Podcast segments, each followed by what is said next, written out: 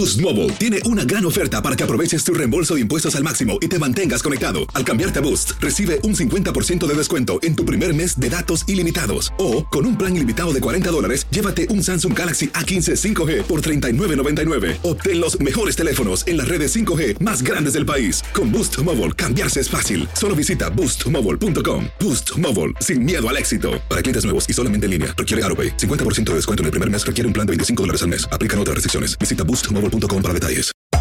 Hacer tequila, Don Julio, es como escribir una carta de amor a México.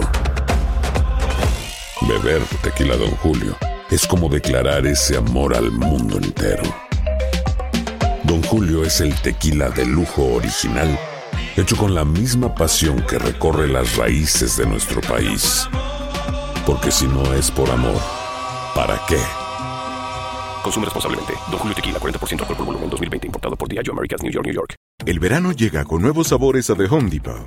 Encuentra ahorros en asadores, como el Next Grill con cuatro quemadores de gas propano ahora en compra especial, a solo 199 dólares. Para hacer comidas de todos los sabores y cumplir con todos los antojos. Desde una clásica carne asada, con elotes y cebollita, hasta jalapeño poppers, para darle un toque picante a la reunión. Prueba nuevos platillos y sabores este verano. Con ahorros en asadores de The Home Depot. Haces más, logras más.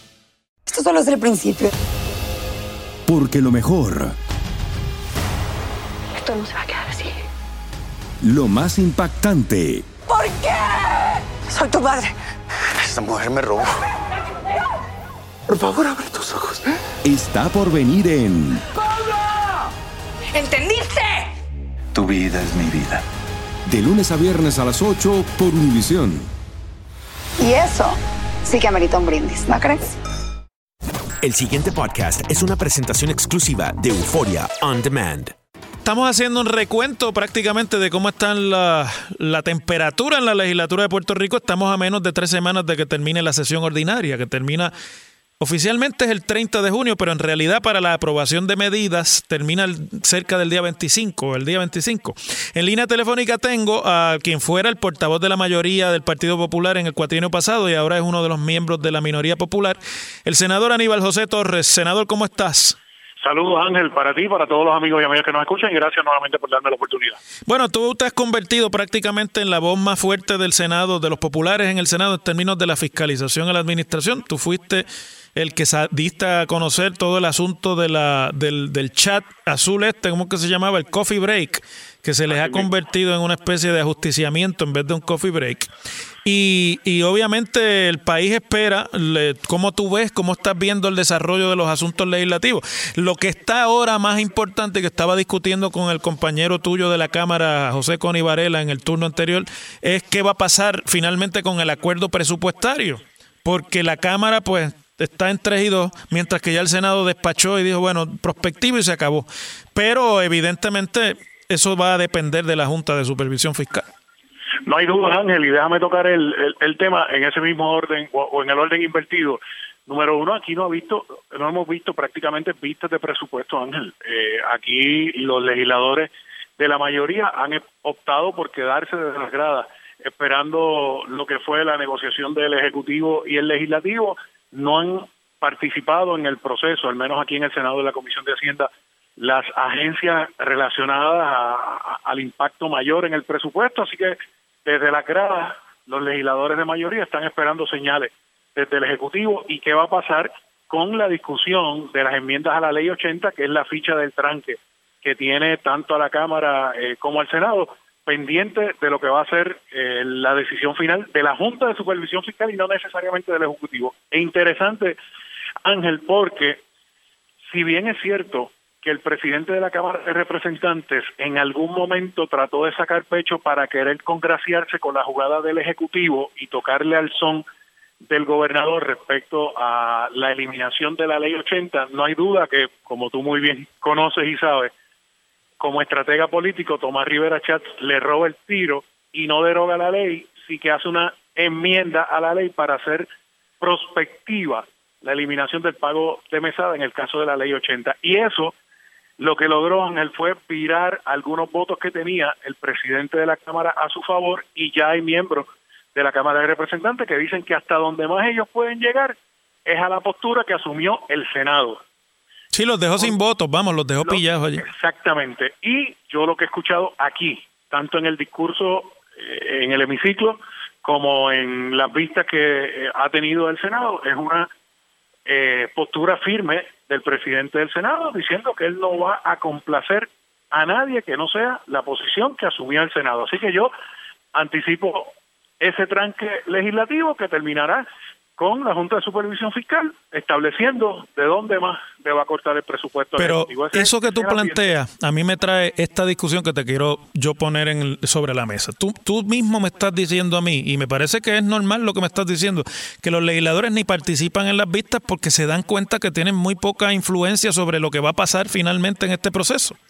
Y entonces, pues no, no van a sentarse en unas vistas públicas que son kilométricas y muchas de ellas insufribles para que luego lo que ellos tengan que pensar no tenga ningún valor porque se va a decidir en una negociación entre los presidentes, el gobernador y los miembros de la Junta. Pero si las cosas siguen como van, esto termina en un par de semanas la Junta imponiendo su, su, presupuesto, eh, que tiene facultad para hacerlo según la ley promesa, nos guste o no a los que lo vemos desde el otro lado. Pero eso a la misma vez invalida todos los acuerdos a los que se puede haber llegado en términos de no eliminar bonos y otras cosas adicionales. La Junta podría tener libertad ahí para regresar a su, a su anterior propuesta de presupuesto. Eso es lo que yo estoy viendo en este momento, hoy martes desde aquí desde el Capitolio, esa es la línea que yo creo que es donde va a culminar todo este proceso porque no veo genuinamente ningún interés o iniciativa que de ordinario realizaba la Comisión de Hacienda.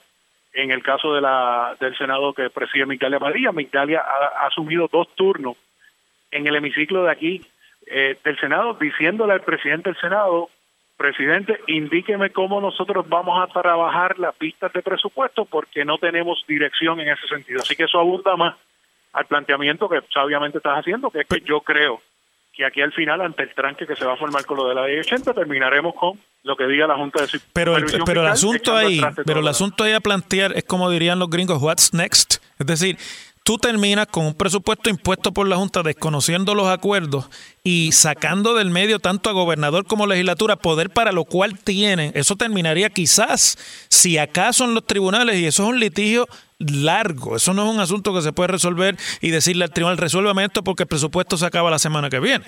Porque ya es, desde la, es de la naturaleza misma de, los poderes que tiene la Junta bajo la ley, etcétera, etcétera. Entonces, ¿no te parece a ti que eso dejaría, aunque parezca más simpático la postura actual y demás, dejaría la legislatura sin ningún papel que jugar en los asuntos realmente presupuestarios de Puerto Rico? Es que prácticamente así que estamos, Ángel prácticamente así estamos operando. Yo no he visto discusión de sustancia trascendental alguna en lo que se está debatiendo, más allá de los nombramientos, más allá de las veces que el presidente del Senado ha querido hacer un contrapeso en su función constitucional contra el Ejecutivo, pero más allá de eso yo no he visto iniciativas ni de desarrollo económico número uno, ni tampoco de presupuesto, así que yo creo que ellos entregaron eso hace rato. O sea, que lo que tú me estás diciendo a mí es que lo que queda por ver es si va a ocurrir el choque de trenes, de que el Senado se quede trancado, la Cámara no consiga los votos, el acuerdo se caiga, la Junta imponga su presupuesto y se acabó. Eso, eso en realidad es un choque de trenes, pero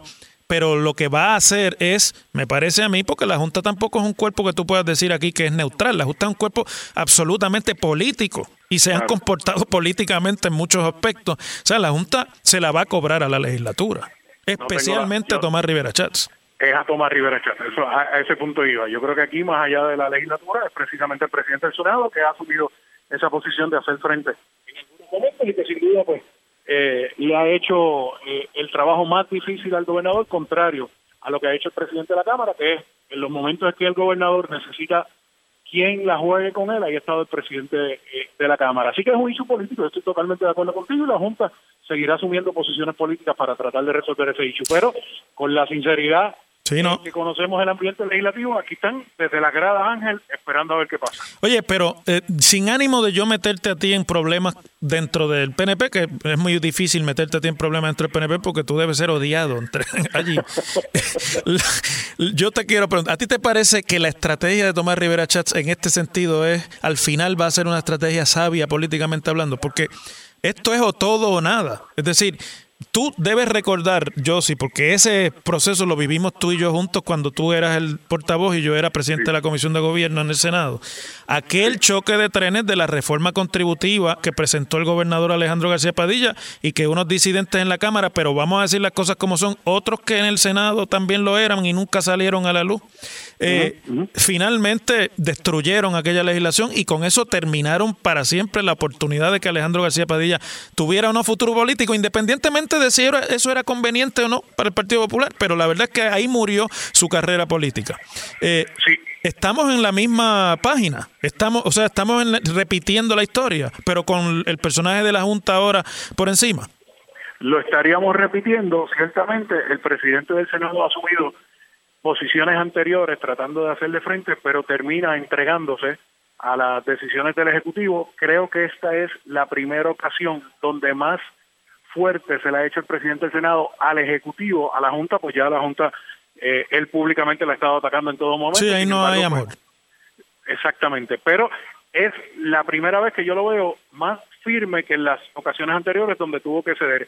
¿Cuánto le cuesta eso políticamente? Lo estará tanteando también el presidente del Senado, Ángel, porque ya yo siento a la base del Partido Nuevo Progresista haciéndole el reclamo natural de que lo que hace es poniéndole el pie al gobernador cada vez que el gobernador tiene una iniciativa que sabiamente y estratégicamente el presidente del Senado ha querido llevar su discurso a la defensa de los trabajadores. Es un nicho que él siempre ha trabajado desde la presidencia anterior en el Senado y yo creo que en esta ocasión específicamente, de cualquier manera, políticamente el presidente del Senado se lava la mano.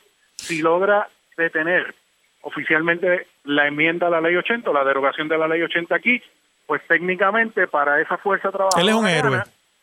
Si logra que venga enmendado de la Cámara de Representantes, pues vuelve a ganar acá porque no va a tener los votos para aprobar la conferencia que venga de la Cámara de Representantes. Dice, se la jugó políticamente el presidente del Senado haciendo ver bueno y, hay un y hay un tercer escenario y hay un tercer escenario aunque alternativo pero podría pasar y es que la cámara termine entregándose en las dos semanas que faltan les tuerzan el brazo a suficientes senadores aparezcan los votos y el acuerdo se dé aún con el voto en contra del presidente que podrá reclamar como un llanero solitario yo traté hasta el final no es culpa mía lo que está pasando que lo ha hecho anteriormente, permite que todos sus legisladores voten y al final emite un voto en contra, como lo hizo para la Secretaría de Educación y como lo ha hecho para otras medidas. Pero yo creo que la posición que ha asumido en ese tercer escenario estaría muy riesgoso para él. O sea, que tú crees que es el escenario en el que más débil saldría. Exactamente, en ese tercero, ciertamente. Pero por otro lado, te planteo no solamente como senador del Partido Popular, sino como estratega que has participado en campañas a la gobernación como estratega y como parte de esas campañas. Es decir, un resultado cualquiera que sea contrario al acuerdo que el gobernador llevó a la legislatura junto con la Junta, ¿es la muerte política de, de, Ricardo Rosselló? Es la pérdida política para el Ejecutivo, ciertamente. En eso estoy totalmente de acuerdo contigo. O sea, es un predicamento en el que el PNP, lo decía aquí en esta estación el amigo Luis Dávila Colón, que yo sé que no le hace mucha gracia a los populares, pero ciertamente eh, el tiempo le ha dado la razón a Luis. El PNP se está jugando la próxima elección aquí.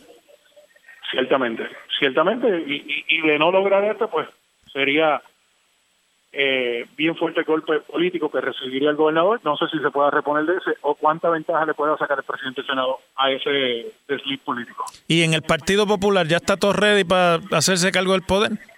La realidad es que no, la realidad es que tenemos que trabajar mucho. Eh, yo he visto muchos movimientos de reorganización en las últimas semanas, eso es importante, pero yo creo que tiene eh, que haber un, diálogo interno en el partido de cara a, presentarse como partido de, opción en el futuro y, en eso pues todos tendremos que poner nuestro granito de arena. No hay enemigo pequeño, eh, la situación política ha cambiado grandemente en los últimos años, en las últimas décadas y no está fácil para ningún partido político eh, el presentarse como opción, hay que trabajarlo desde ahora. Sí, pues yo, yo lo digo a veces y la gente se enoja conmigo, pero no son buenos tiempos para los partidos políticos en Puerto Rico. No, no, no, esa es la realidad, Ángel, esa es la realidad. Ahora, te pregunto y con esto terminamos, ¿habrá primarias en el Partido Popular para la gobernación o hay posibilidad que eso se resuelva eh, dialogando? Lo que más le conviene al partido es una primaria, Ángel. Yo creo que es necesaria eh, la primaria en el Partido Popular, yo creo que va a ser un proceso de purificación necesario y en estos momentos si tú me preguntas qué es lo que más le conviene al partido, pues yo creo que la validación de un líder que sea producto de un proceso primarista. Muy bien, Josi. Muchas gracias siempre por tu participación, senador Aníbal José Torres. Volveremos a conversar en el futuro porque temas hay de sobra. Con mucho gusto, Ángel. Gracias por la oportunidad. Hasta luego. Hasta luego. El pasado podcast fue una presentación exclusiva de Euphoria On Demand. Para escuchar otros episodios de este y otros podcasts, visítanos en euphoriaondemand.com. Boost Mobile tiene una gran oferta para que aproveches tu reembolso de impuestos al máximo y te mantengas conectado. Al cambiarte a Boost, recibe un 50% de descuento en tu primer mes de datos ilimitados. O, con un plan ilimitado de 40 dólares, llévate un Samsung Galaxy A15 5G por $39.99. Obtén los mejores teléfonos en las redes 5G más grandes del país. Con Boost Mobile, cambiarse es fácil. Solo visita boostmobile.com. Boost Mobile, sin miedo al éxito. Para clientes nuevos y solamente en línea, requiere AroPay. 50% de descuento en el primer mes requiere un plan de 25 dólares al mes. Aplican otras restricciones. Visita boostmobile.com para detalles. Lo mejor, lo más impactante, está por venir en Tu vida es mi vida. De lunes a viernes a las 8 por Univisión.